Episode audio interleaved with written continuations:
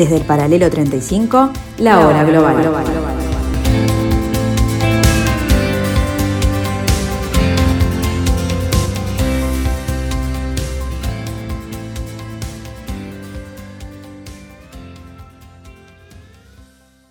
Muy buenas tardes amigos, bienvenidos a este martes 29 de marzo del año 2022 Bienvenidos, como decimos siempre, a este pedacito de la tarde de Radio Mundo, a este pedacito del 1170 AM de vuestro dial, que ocupa por el espacio de una hora eh, esto que hemos dado en llamar la hora global, nuestra particular manera de entender este nuevo desorden mundial.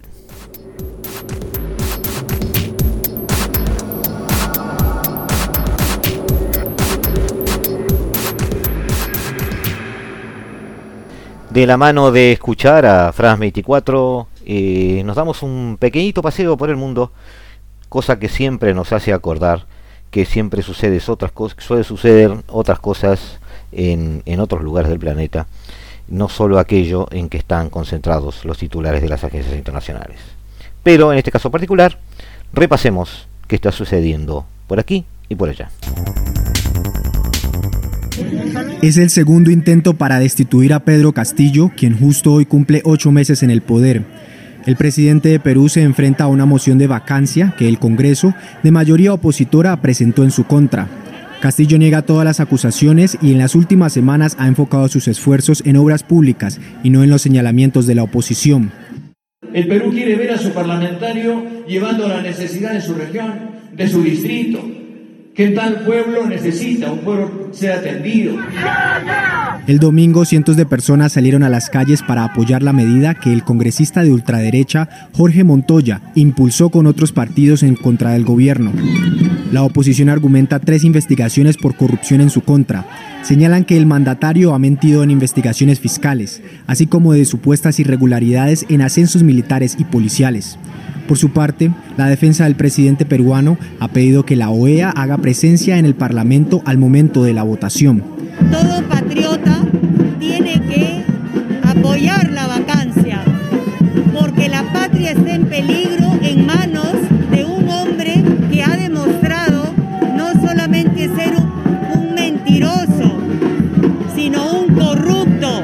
para que la destitución del presidente pase se necesita el apoyo de 87 de los 130 miembros del legislativo. De ser destituido, el artículo 115 de la Constitución peruana reza que es el vicepresidente quien debe asumir las funciones, lo que significa que Diana Boluarte sería quien tomaría la jefatura del Estado. Todos los presidentes que han pasado por el poder en Perú en los últimos 36 años se han visto envueltos en acusaciones de corrupción. Y tan solo en 2020 el mandatario Martín Vizcarra fue destituido del poder por recepción de sobornos comienza a llegar a las casas la publicidad electoral. Los candidatos pueden mostrar sus clips de campaña y sus fotografías van a ser colgadas en unos paneles que están muy cerca de los locales de votación. Hoy nuevamente hay un estudio de opinión, como casi todos los días, Ángela, y sigue mostrando la tendencia de los últimos días. Es el estudio de Sevi Poff y la Fundación Jean Jaurès. Muestra al presidente Emmanuel Macron con la mejor preferencia para la primera vuelta, un 28% de los votos, sin embargo, por tercera semana consecutiva en descenso. En segundo lugar, a la candidata de extrema derecha, Marine Le Pen, Le Pen, que por su parte ella monta o sube en las preferencias por tercera semana consecutiva, llegando un 17,5%. Y como ya lo han mostrado otros estudios de opinión en las últimas semanas, en tercer lugar se ubica el candidato de izquierda, Jean-Luc Mélenchon, con 14% de las preferencias, también subiendo por tercera semana consecutiva. Ángela, lo más importante de este estudio es la cantidad de personas que no está segura de ir a votar en primera vuelta. Es muy alta y se teme una abstención que quizás rompa el récord de hace 10 años justamente cuando un 28% de las personas, de los electores franceses, no fue a votar en primera vuelta. Se cree justamente porque esta, esta elección no tiene como gran eh, misterio, ya que se asume que el presidente Emmanuel Macron sería electo fácilmente o al menos pasaría a una segunda vuelta fácilmente y se repetiría el escenario del 2017 el primer ministro Justin Trudeau en 2017 eh, le solicitó por primera vez al Papa Francisco en su visita al Vaticano que viniera a Canadá a disculparse con las comunidades indígenas, las comunidades eh, Meris Inuits, lo que es mal llamado esquimales, y las primeras naciones por las fechorías de la Iglesia Católica, como lo han eh, descrito esas mismas comunidades indígenas. Sin embargo, hasta la fecha, a pesar de que los obispos en Canadá han eh, pedido perdón por los actos cometidos entre 1831 y 1997 en aquellos eh, colegios donde pretendían matar el indio en el niño, como lo decían los mismos sacerdotes, todavía no ha sucedido.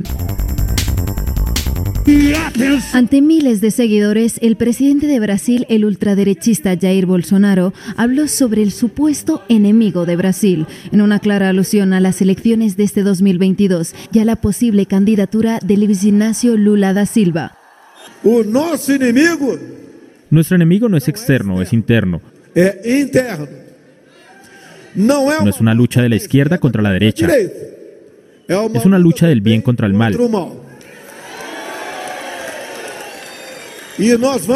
Y ganaremos esta batalla. Bolsonaro convocó el evento con el Partido Liberal, al que se afilió en noviembre para lanzar su candidatura para los comicios de octubre. Según el cronograma electoral, la campaña para las elecciones de octubre no puede comenzar hasta el 16 de agosto, pero sí se permiten eventos que son prácticamente idénticos. En este, el mandatario aprovechó para criticar el último sondeo de Datafolla, que demuestra que Lula da Silva acumula una intención de voto del 43%, muy por delante de Bolsonaro, al que se le adjudica un 26%. Una encuesta mentirosa publicada mil veces no convertirá a nadie en presidente de la República. Un régimen de excepción en El Salvador por 30 días. Es el decreto que fue aprobado este domingo por el Congreso. Limita la libertad de reunión y permite los arrestos sin órdenes judiciales, entre otras cosas. El presidente Nayib Bukele pidió la medida en un contexto de aumento de homicidios por parte de las pandillas, con 76 asesinatos en las últimas 48 horas. Por mí está bueno que han aprobado porque fíjese que hay demasiada usted violencia, usted. mucha injusticia pues están causando. Imagínese, se había calmado esto, pero imagínese, eso ya es por revancha este contra el gobierno. Cometer homicidios permite a las bandas criminales afianzar su poder y les sirve de mecanismo de negociación con el gobierno. Hay una fuerte sospecha, hay indicios muy, muy fuertes también de una posible negociación entre el gobierno y las pandillas y esto puede ser quizá uno de los orígenes de este incremento, una muestra de fuerza por parte de las pandillas y una respuesta también del gobierno ante esa demostración. Sin miedo a las represalias, las mujeres afganas continúan exigiendo al grupo talibán que reabran las escuelas para niñas mayores de 11 años, después de la repentina decisión de los fundamentalistas que el miércoles impidieron las clases a las alumnas de sexto grado en adelante, hasta elaborar un plan integral e islámico. Pedimos a los dirigentes del Emirato Islámico que abran las escuelas para niñas en el plazo de una semana. Si las escuelas siguen cerradas, incluso después de una semana, las abriremos nosotras mismas y organizaremos manifestaciones en todo el país hasta que se cumplan nuestras exigencias. Las activistas por los derechos de las mujeres han vuelto a alzar la voz y amenazan a los talibanes con iniciar una ola de protestas si el grupo no respeta los derechos fundamentales de las menores afganas en Afganistán, menos del 30% de las adolescentes pueden leer y escribir, según los datos del Banco Mundial de 2018. Soy analfabeta, pero no quiero ver a mis hijas así. Estábamos todos descontentos cuando cerraron las escuelas. Mi hija mayor todavía en casa estaba llorando porque le dijeron que esperara hasta el próximo anuncio de los talibanes. Se cree que el cambio de sentido de los talibanes refleja divisiones entre la línea dura y los más moderados. Y bien amigos, este es un panorama un poco general sobre lo que está sucediendo en el planeta. Eh, seguimos con nuestra tesitura de no concentrarnos demasiado en la guerra eh, ucraniana. Solamente decir que bueno, que, luego de los exabruptos de Joe Biden, o podríamos llamarlo posición, fijación de la posición norteamericana sobre la eh, permanencia o no en el poder del premier ruso, este, Emmanuel Macron y el canciller alemán este, llamaron a Biden a eh, bajar algunos decibeles e intentar este, no quemar todos los puentes porque evidentemente todos sabemos amigos que al final de esta novela va a haber que sentarse en una mesa de negociación y empezar a acordar cosas cosas que tienen que ver con con Europa, cosas que tienen que ver con Ucrania o no. el panorama energético se está complicando, con Rusia pidiendo rublos por su gas. Y también, de alguna manera, eh, estamos ya preparando una especie de posguerra porque los ojos del mundo van a tender el mes que viene a girar nuevamente hacia el Indo-Pacífico o hacia Asia en general, donde mientras Rusia sobrevuela las Islas Kuriles, ex japonesas y en disputa, eh, Japón y Estados Unidos este, hacen maniobras navales cerca de las, islas, Sonka, que, son las que están de alguna manera este, en disputa entre Japón y China. Es decir, luego de un paréntesis que implicó una guerra, es muy posible que antes que termine el año volvamos, volvamos al Indo-Pacífico, volvamos a centrarnos en donde está el eje de la disputa por el poder mundial. Nos vemos en unos minutos amigos, nos volvemos a ver aquí en la tardecita, en la tarde, todavía no tardecita, en la tarde de Radio Mundo en el 1170 AM de vuestro dial, aquí en la hora global.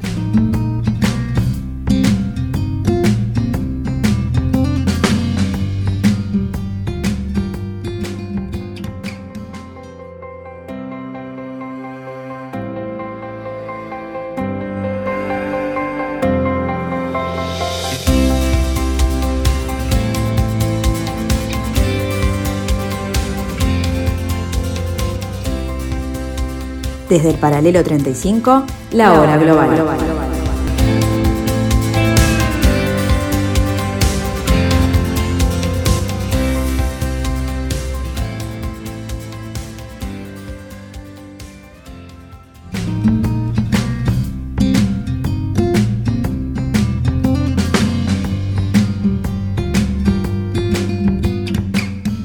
Hace poco más de un año, Estados Unidos se le hizo una entrevista a Noam Chomsky y decía en esa entrevista debemos reconocer que este es un momento eh, histórico notable. Estamos en medio de una confluencia de crisis existenciales, la de la catástrofe medioambiental, la de la guerra nuclear, la crisis del deterioro de la democracia, que es el único medio para combatir esas crisis y además las crisis de las pandemias. Así como al pasar Chomsky menciona la crisis de la democracia. Le preguntan si tal vez las crisis están mostrando la necesidad de que el Estado retome su protagonismo.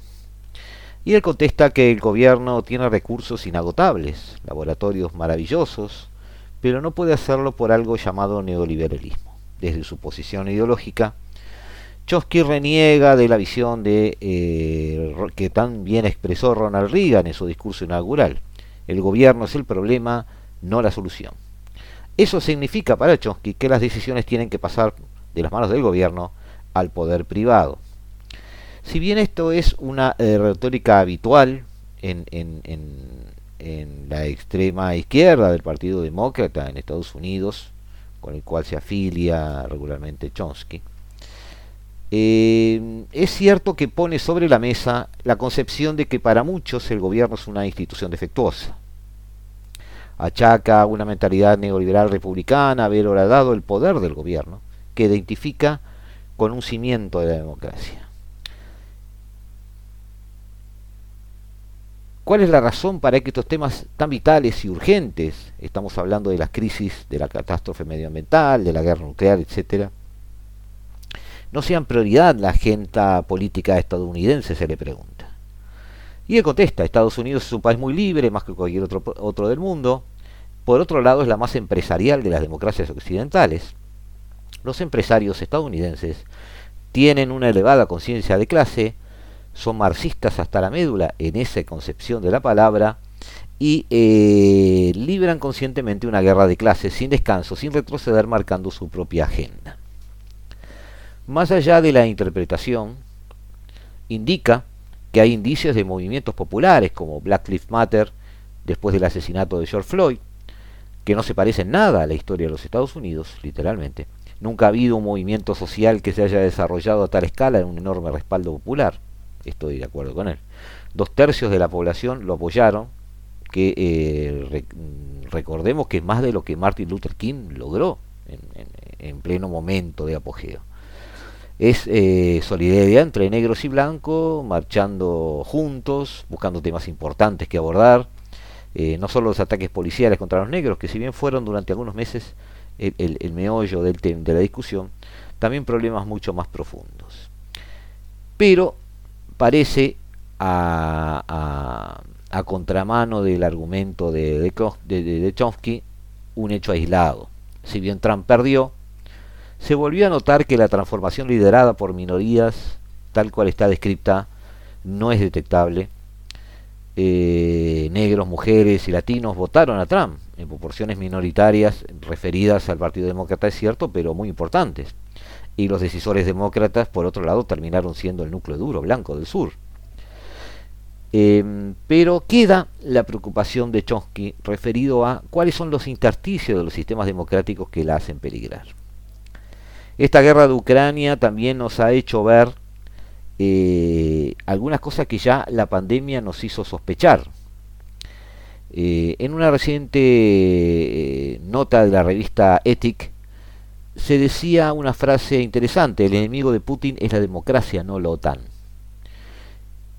Esto viene a colación porque aparte de los tan necesarios análisis, bélicos y económicos que se están haciendo sobre la, la, terrible guerra de Ucrania, hay que percatarse de que eh, Occidente tiene un problema con la valoración de su estatus democrático. No faltan enemigos en el agretado inicio del siglo XXI de ese sistema. Muchos empiezan a verlo débil, empiezan a eh, generar críticas, empiezan a verle defectos, y esta película ya la vimos, amigos. Muchos externos eh, de esos enemigos, como son los países no democráticos, empiezan a tomar un rumbo político y económico. China en primer lugar y ahora Rusia intentando, desde su posición, desde su visión, rehacer un nostálgico peso en el juego de la geopolítica, sin que esté en la agenda el tema democrático. No olvidemos también que hay enemigos internos, las crisis de la democracia liberal social que comentaron, que comenzaron sobre todo a partir de una crisis económica, la del 2008 que aparentemente solucionada, eso es un gran tema de debate, va a marcar, amigos, eh, una profunda huella en el análisis histórico cuando esto se haga con retrospectiva. La crisis del 2008 y sus efectos se va profundizando con el evidente auge de la ultraderecha, cuyo eje es romper los consensos conseguidos y considerar como enemigos a los adversarios políticos. Nada que la izquierda no haya hecho antes pero en definitiva la izquierda se ha enquistado en los sistemas, a veces a caballo de la socialdemocracia, y de alguna manera ha empezado a hacer funcionar al mismo. Por lo que las ultraderechas han empezado a retomar, a tomar ese papel antisistema que tenía la izquierda antes. En esta ceremonia de confusión es bueno realizar un viaje al pasado, aunque sea muy lejano. La guerra del Peloponeso es una de las causas del declive de la democracia ateniense. Se habla mucho de Tucídides, de la trampa de Tucídides, ustedes nos han escuchado hablar sobre eso, que propugna que cuando una potencia desciende y otra asciende, no hay aparentemente mayor salida a ese dilema que el enfrentamiento este, armado entre ellas. Sea cierto o no, eh, salvando las distancias, eh, dicha guerra fue una de las primeras que se produjo entre la democracia ateniense y la tiranía espartana. Sin olvidar cuestiones económicas y políticas, que las hubo. Parece evidente, como dice Tucídides en sus memorias o en sus anales sobre la guerra, que en esa época se vivió en Atenas una inversión de valores, unido a una desmoralización en el campo de la política, al provocar un relativismo a ultranza lo cual nos permite hablar del predominio, en la jungla de asfalto en que se había convertido Atenas en ese momento, de una desconfianza de lo que hoy llamaríamos descrédito de la política. Las democracias necesitan tazones, razones, perdón, bases sólidas, principios, anclas morales, pero también mitos o relatos que ayuden a formar una cultura democrática, porque de lo contrario pueden reducirse a un mero marco constitucional vacío de significado y de auténtico este, en, lo que respecta a la vida democrática, abrazado por la más peligrosa de las palabras, la costumbre. Como dijo Demóstenes algún tiempo después, este mecanismo político es una politeia de logos, porque la democracia le puede ocurrir, de hecho, le ocurrió al ateniense, este, este tipo de caídas en desgracia dentro de la más este, absoluta eh, consuetudinidad. En suma, la problemática de la política ateniense siempre es compleja y siempre está cargada de interés para nuestro tiempo. Y de manera concreta, la experiencia griega nos sigue ayudando a perfilar la grandeza, pero también la fragilidad de una democracia, que no siempre tiene garantía de éxito. De ahí la necesidad de un rearme de la cultura democrática. Ese es el verdadero rearme que debía tener lugar en nuestra época. Que la democracia liberal construye mejores vidas para la gente como ningún otro modelo organizacional, o de organización social, mejor dicho, debería ser una de las frases de cabecera o debería estar grabado en nuestros escudos cuando vamos a la lucha ideológica. Por eso, las autocracias saben que la democracia liberal es su mayor amenaza. Lo más positivo que parece verse en estos días, aunque no es demasiado consuelo, es que ante el desafío que representa la antidemocracia, podríamos llamarlo así, de Putin, estos días que estamos viviendo, debemos vivir una auténtica Unión Europea democrática, rearmada, pero otro tipo de rearme debemos recordar que nunca ha habido una guerra entre dos democracias. Un rearme, en fin, que contrarresta el sinsentido de las matanzas que están sucediendo, que recordemos tuvo muchos, muchos padres, para evidenciar el peligro de lo que se denominan democracias iliberales, como la rusa, es decir, eh, la utilización eh, como instrumento de elecciones o de un barniz democrático para justificar la obtención del poder y el mantenimiento de un régimen. Un rearme para también denunciar el espejismo chino, expresado en el eslogan Bienestar sin democracia. En suma, percatarse de los peligros que se multiplican fuera de los países democráticos, pero también dentro, para que no nos ocurra lo que ha sucedido en muchos países que intentaron vías democráticas y que después se sumergen en una especie de laberinto del cual no pueden salir. Estas palabras parecen ser este, un poco utópicas, un poco irreales, no atadas a lo importante hoy y lo urgente. Pero la democracia no está garantizada. No viene con un certificado de garantía y con fecha de vencimiento. La democracia día a día puede perderse. Los sistemas democráticos del mundo hoy no son la mayoría, son menos del 40%. Los países que eh, se manejan en bloques democráticos son menos. Habíamos dicho en la última votación de la eh, Asamblea General de las Naciones Unidas referente a la condena de la guerra de Ucrania, que Estados Unidos de alguna forma estaba perdiendo al resto. ¿Qué quise decir con eso? Hoy podemos identificar una marcha de los países hacia una especie de bipolaridad. Pero los terrenos en los que se están moviendo los países no son dos, son tres. El área occidental o la civilización occidental, a la manera de ver de Samuel Huntington en su choque de civilizaciones, es decir, Canadá, Estados Unidos, Europa y los países WASP de Asia, tienen a su frente un conglomerado oriental que se ha consolidado durante esta guerra y que las sanciones de Estados Unidos han ayudado a consolidar. Pero además existe una especie de tierra de nadie ideológica y económica que incluye a los países BRICS, por ejemplo, que incluye a muchos países africanos, muchos asiáticos,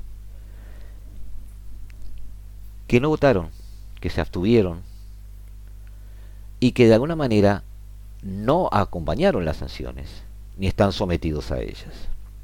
Ese resto eh, puede volver a recuperarlo, pero hoy Estados Unidos lo ha perdido. Ese resto no se ha volcado al bando oriental, que podríamos agrupar este, ideológicamente o en forma casi de historieta, digamos, este, entre China, Rusia y quizás Corea del Norte. Es un bando que está allí. Muchos dirían ni chicha ni limonada, pero en definitiva es un bando que antes tenía un lugar en lo que se denominaba mundo libre. Esos son peligros que debemos tener en cuenta. Esas tierras del medio donde eh, se van perdiendo valores democráticos, se van perdiendo costumbres, se van perdiendo gobiernos porque se siguen sucediendo golpes de Estado como lo que están sucediendo hoy en el Sahel africano. Y en definitiva, cuando hagamos el raconto de las naciones republicanas, democráticos y con los valores que se han llamado occidentales derivados de la cultura judeo-cristiana, como se dice, dentro de cinco años quizás la lista sea cada vez más corta. Esos son los rearmes que debieran interesarnos. Esos son los F-35 que debemos discutir. Esos son eh, la munición antiaérea de la que debemos estar munidos. Esperemos que la próxima discusión, cinco minutos después de firmar la paz, que se va a firmar, eh, sea de este tipo. No empezar a comparar PBIs o hacer desfilar armadas frente al mar meridional de China. Que no nos ocurra como le sucedió a la mítica Atenas clásica. La periodista y escritora Anne Applebaum, autora de El ocaso de las democracias, se permite un análisis sobre eh, que Estados Unidos en particular necesita un mejor plan para combatir las autocracias. Creo que le asiste bastante razón cuando quiere eludir lo obvio, no hablar de mayores o menores ejércitos, no hablar de discusiones políticas sin sentido o entrar en ese laberinto de librar una guerra de desinformación contra el enemigo. Eh, en primer lugar, actualmente un oligarca ruso, angoleño, chino puede poseer una casa en Londres, una finca en el Mediterráneo, una empresa en Delaware y un fideicomiso en Dakota del Sur, sin tener que revelar nunca a sus propias, este, a sus propias autoridades fiscales o, a las norteamericanas que esas propiedades son suyas. Hay una gran cantidad de intermediarios estadounidenses, eh, europeos, que hacen posible ese tipo de transacciones. Ese trabajo es legal podría hacerse ilegal. Ese trabajo podría ser una piedra de toque para aislar la motivación que tienen los autócratas para mantenerse en el poder. Nosotros tenemos básicamente una idea un poco eh, de dibujos animados, dice Applebaum, de cómo un Estado autocrático debe ser. Hay un hombre malo en la cima, él controla a la policía, la policía amenaza a la gente con violencia, hay colaboradores malvados y tal vez algunos valientes disidentes, y además espías atrás de los árboles persiguiendo a los buenos. En el siglo XXI esa caricatura se parece poco a la realidad. Las autocracias hoy están dirigidas por un solo tipo malo. Perdón, no están dirigidas por un solo tipo malo, estaba este, leyendo mal mi, anotación, sino por redes compuestas por estructuras financieras eh, cleptocráticas, servicios de seguridad, militares, policías, grupos paramilitares, propagandistas profesionales. Los miembros de estas redes además están conectados no solo dentro de un país determinado, sino en muchos países. Las empresas corruptas controladas por el Estado en una dictadura además hacen negocios con sus contrapartes en otra, y las ganancias van al líder y a su círculo íntimo. Los oligarcas de varios países utilizan los mismos contadores y abogados para salvar su dinero en Europa y en América. Las fuerzas policiales de un país pueden armar, equipar, entrenar a las fuerzas policiales de otro. China vende notoriamente tecnología de vigilancia en todo el mundo. Los propagandistas comparten recursos y tácticas. Las granjas de trolls rusos que promueven propaganda de Putin también pueden usarse para promover la propaganda de Bielorrusia o Venezuela también transmiten los mismos mensajes sobre la debilidad de la democracia y la maldad de los Estados Unidos. En este momento, fuentes chinas se hacen ecos de historias rusas sobre armas químicas ucranianas. Todo está muy mezclado, pero debemos saber que aquellos bandos que no son demócratas están empezando a encontrar la manera de trabajar juntos poner Flynn a ese tipo de negocio que sustenta la motivación para seguir en el poder sería un paso. No luchar la guerra de desinformación sería otro. Eh, basta de, fingir eso. Desde que terminó la Guerra Fría, eh, Occidente ha estado fingiendo que no usa desinformación y se escandaliza por la, por la guerra de desinformación rusa. Eh, Estados Unidos tiene empresas que hacen eso. Hay que reconocerlo y decidir si eso va a ser un arma que se utilice o no. Desde que nos encontramos por primera vez con la desinformación rusa dentro de nuestra propia sociedad, también imaginamos que las formas de comunicación existentes podían vencerlas sin ningún esfuerzo especial. Pero eso sigue allí. Eh, los ucranianos transmiten su punto de vista ahora al contar una historia y vemos un punto de vista totalmente diferente del otro lado. Lo mismo ocurre con la propaganda china. China presenta su sistema político como modelo para seguir por otros. Los grupos tecnológicos privados de allí, incluidos Tencent, Sina Weibo y ByteDance, eh, están promoviendo contenidos que respaldan la guerra de Putin y, este, y suprimen publicaciones que simpatizan con Ucrania, por ejemplo. Es un tema a resolver, es un tema a decidir y sobre el que tiene que trabajar Occidente si es que quiere mantener su ritmo o su, mejor dicho, eh, ¿cómo podríamos decirlo amigos? Su, su, su, su existencia, está bien decirlo así. Eh, poner la democracia en el centro de la política exterior ha sido una gran duda de Occidente en las últimas décadas. Ha terminado por hacer negocios con cualquier tipo de país y priorizar los negocios. Eso ha dado a entender a todo el mundo que primero están los intereses y luego los valores. En realidad tiene algo de sentido si esos intereses traen hacia un país eh, cosas que al país le interesan. Eh, pero en definitiva, si en el juego de la guerra de los valores, en el juego de las armas de la ética, esto implica que eh, los cimientos sobre los que están construidos nuestros sistemas empezaron a horadarse y pueden llegar a caer, bueno, esa ya es otra historia. Se ha llegado a la línea roja. Son discusiones que hay que tenerlas amigos, quizás puertas adentro, pero también en cada uno de los países a quienes les preocupa esto. En cada uno de los países donde sus poblaciones estén sintiéndose bendecidas o maldecidas por el sistema en el que están viviendo. En cada uno de los países que quiere llegar al siglo que viene eh, existiendo, con su identidad, siendo testigos de lo que está sucediendo. Recordemos que así como se han creado muchos países, también han desaparecido otros.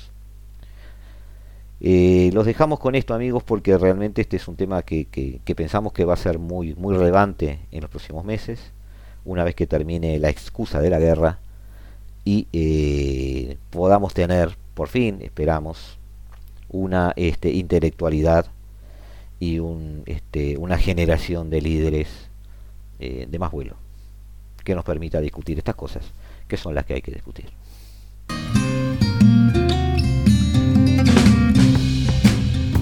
Volvemos en unos instantes amigos aquí a la hora global, aquí a la tarde de Radio Mundo, aquí al 1170 AM de vuestro día.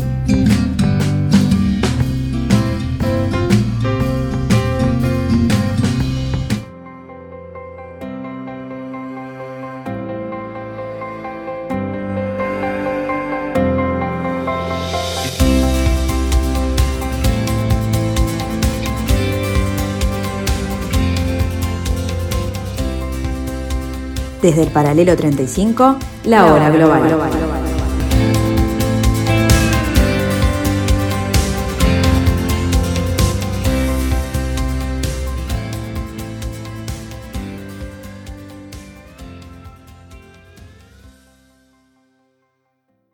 Se abre una nueva etapa para Pedro Castillo.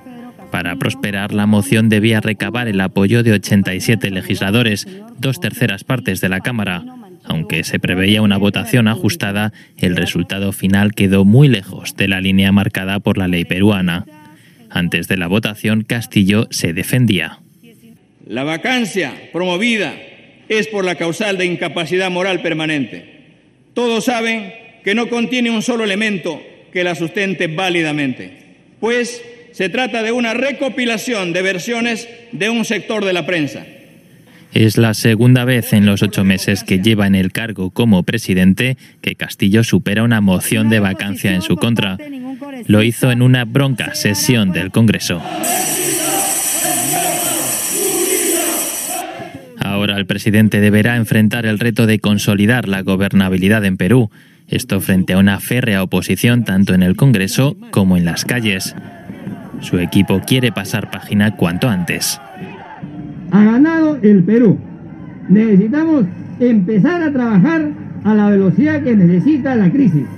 La votación da muestra de la eterna lucha que libran el Ejecutivo y el Legislativo de Perú. Desde 2017 los congresistas han usado hasta seis veces y contra el presidente de turno el pedido de vacancia por incapacidad moral permanente. Basta con sumar 87 votos para forzar su destitución. Expertos señalan que se ha abusado de esta imprecisa figura constitucional y que esto solo agudiza los problemas de gobernabilidad que sufre el país. En las calles, los defensores de Castillo piden estabilidad. Felizmente, los congresistas se han puesto la mano al pecho por, por causa de los peruanos, porque queremos dar estabilidad exigen que se le deje gobernar los cinco años que dura una legislatura, tiempo que con la actual deriva política de Perú parece una eternidad.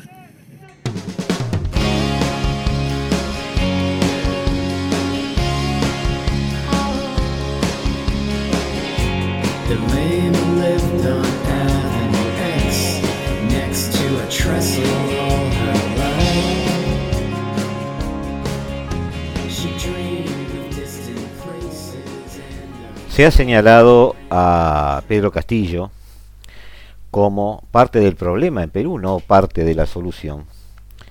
Cuando en realidad lo que se ha querido decir, me parece a mí, por lo menos en mi caso fue así, es que la asunción de este el sillón presidencial de un presidente que no llega al 20% de los votos, sumido en una eh, marea de, de 11 candidatos donde ninguno llega al 20, y que arma una improbable coalición para poder este, articular el poder y ya va en su cuarto gabinete de ministros en pocos meses, hace que uno tenga una valoración negativa de dónde puede llevar todo esto. las primeras palabras que me surgieron cuando su elección fue eh, Perú se metió en un callejón sin, sin salida. Está enfrentando hoy o enfrentó hasta hace pocos minutos, hace un, hace un rato podríamos decir, eh, su segundo pedido de vacancia, lo cual podría, si hubiera sido exitoso, podría haberlo sacado de la, la casa gubernamental. Em, es difícil hacer evaluaciones en este momento. Perú es cierto que sigue en su callejón sin salida. Se ha dicho que em, la estructura política peruana, la sociedad política peruana no era capaz de articularse detrás de un presidente o generar una eh, política gubernamental estable. Se ha dicho que Castillo es una persona que aparentemente no está preparada para el gobierno, eh, salida de su aula de maestro, este, en un lugar lejano, lejos de los avatares del gobierno y de la administración pública se ha dicho que su carisma es, a pesar de, de, haber aglutinado alguna fuerza o algún núcleo duro que lo llevó hasta el éxito, es bastante cuestionable. Se ha dicho que su visión de la realidad este, no coincide con este, visiones de izquierda o de derecha porque es muy particular su forma de evaluar algunos fenómenos económicos y sociales de su propio país. Y todo eso es cierto. El problema es que todo eso es cierto, pero quizás también el problema es que no hay alternativa. El problema también es que, además de Castillo, quizás la clase política peruana es también parte del problema de la solución. Una encuesta que salió el domingo en Perú muestra que el 80% de los encuestados quiere que se vayan todos, el Ejecutivo y el Legislativo, como una salida de esa crisis. Este presidente que funcionó más por oposición que por reacción, es decir, más, más, más que por, digamos, voluntad positiva, era más un manotazo de ahogado para evitar que, Keiko Fujimori llegara al poder. Eh, termina siendo quizás por su intrascendencia en algunos aspectos, pero su funcionalidad democrática en otros, una especie de solución eh, a, a, la vacancia. Vacancia en el sentido no de, del recurso que se está utilizando, sino vacancia en el sentido de ausencia. De ausencia de alguien, de un referente político que lleve al Perú hacia el futuro. O por lo menos que lo haga cruzar el año. Eh, quiero que se me entienda, lo que estoy diciendo es que en forma paradójica, la propia irrelevancia del personaje político lo hace ideal y funcionar para cumplir un rol. Y hoy Perú necesita más ese rol que la persona. Necesita más un presidente que llegue al final del mandato que las características mismas de ese propio presidente. Se ha pretendido generar un telón de incertidumbre sobre el debate en el Congreso por la vacancia presidencial, que se tuvo programado hoy. Eh, al extremo que ha habido hasta un guion preparado, que ha terminado eh, polarizando más al país, con el argumento binario de confrontación entre pobres y ricos, blancos con cobrizos, limeños con provincianos. El Congreso es una es una ensalada. Iba a utilizar alguna expresión del siglo pasado que después se utilizó como racista, así que prefiero no, no, no, utilizarla, pero, eh, pero, pero, pero venía a cuento. Eh, lo bueno es que ya este, se está contemplando en escenario del que se vayan todos, porque hay muchas agrupaciones pequeñas que están empezando a sumarse a de alguna forma tratar de evitar que eh, se aferren a sus cargos, que no les importe el país. A Perú, como cualquier país del mundo, están subiendo los precios en productos como el azúcar, el pan, el pollo, eh, como consecuencia también del alza este, de los combustibles. La inflación tirar récords después de más de 30 años si el gobierno no muestra ninguna estrategia de gestión económica como paliativo a la crisis. Es un gobierno que lucha por existir y todavía se genera esta moción de vacancia. El fondo de estabilización que se tenía en los combustibles, este, ni siquiera hay una estrategia para poder utilizarlo porque está desapareciendo. Los conflictos sociales se han desbordado, sobre todo en el corredor minero, al extremo que sigue bloqueando la vía se sigue bloqueando la vía en diferentes tramos. En algunos lugares como Cuajones se sigue eh, bloqueando suministro de agua y encima hubo amagos de incendios en algunas garitas de control. Nadie visualiza la magnitud de los problemas y nadie visualiza que Perú no necesita soluciones mágicas, necesita normalidad.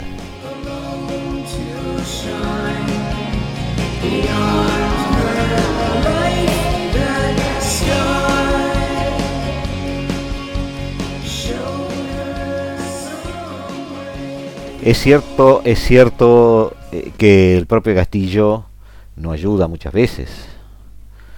Su discurso en defensa en el día de ayer de las acusaciones que se le daban no, no sumó, restó bastante. Eh, algunas este algunas cosas como decir que antes marchábamos por la calle los pobres, ahora marchan los ricos porque se les ha quitado otras cosas este, no son parte de, la solución, no, no, tienen que ver con el, los problemas profundos que tiene, que tiene Perú, que si fueran así de fáciles se hubieran resuelto hace tiempo. O como dijo a los alcaldes de Cusco, mientras ustedes trabajan, los pitucos conspiran en hoteles de lujo para minar la democracia.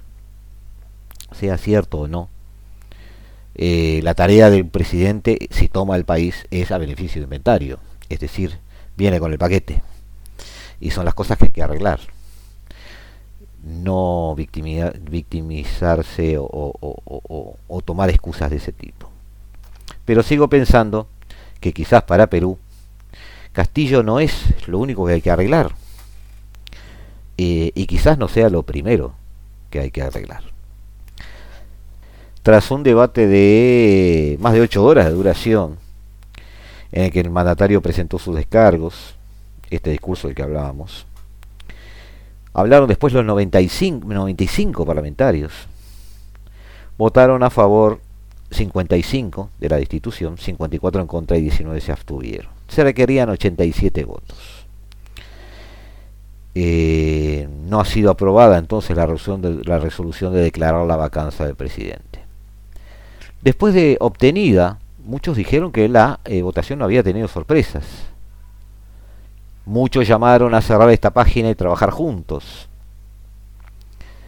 Muchos dijeron del otro lado que no asumían esto como una derrota. Todo parece seguir igual. Perú sigue esperando.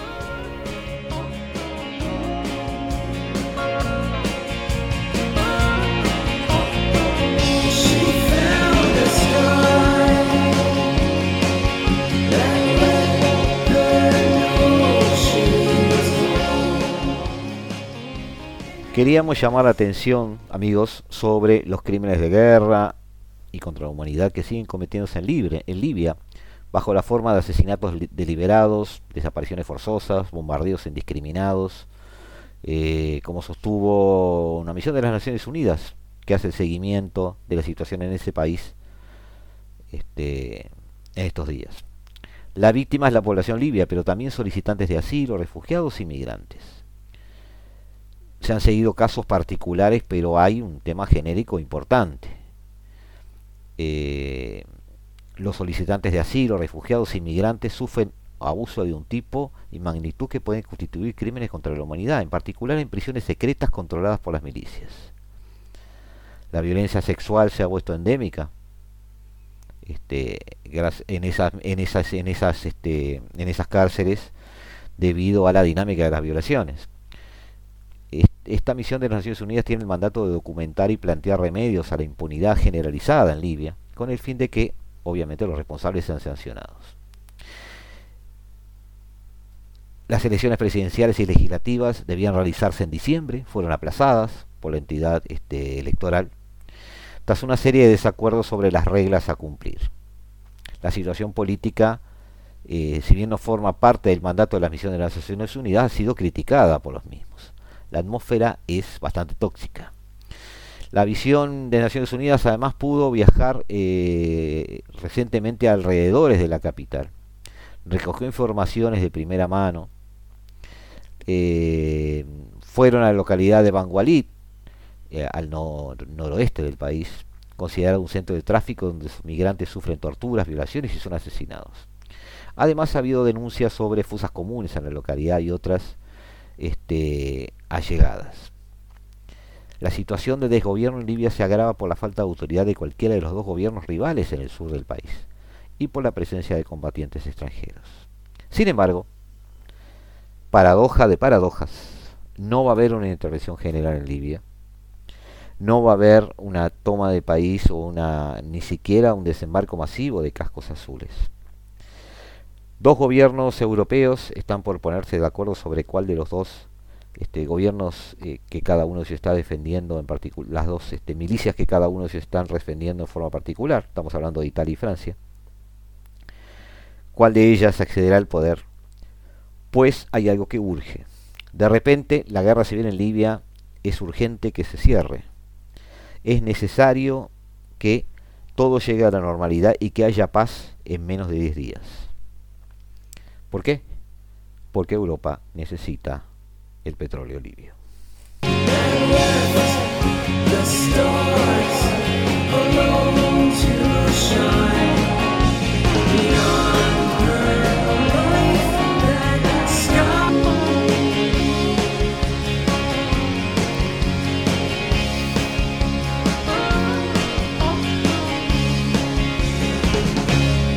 Nos despedimos, nos despedimos amigos. Esta ha sido la tarde de Radio Mundo hasta las 16 horas. Este ha sido el martes 29 de marzo del 2022. Este ha sido un pedacito del 1170M de vuestro dial. Esto ha sido la hora global. Y antes que se haga tarde, los dejamos en manos de Eduardo Rivero con la mejor música del mundo, que es la única persona en Radio Mundo, en el Uruguay y en este paralelo 35 que puede animarse a manejar de esa manera lo que yo llamo la mejor música del mundo. Los dejo, disfruten de lo que queda de esta tarde de Radio Mundo en una muy buena compañía. Un gran abrazo Eduardo y me voy a escucharlo y os dejo. Los dejo hasta este jueves, donde como cada martes y cada jueves a las 15 horas nos volvemos a encontrar intentando descifrar este nuevo desorden mundial. Hasta siempre. Chao.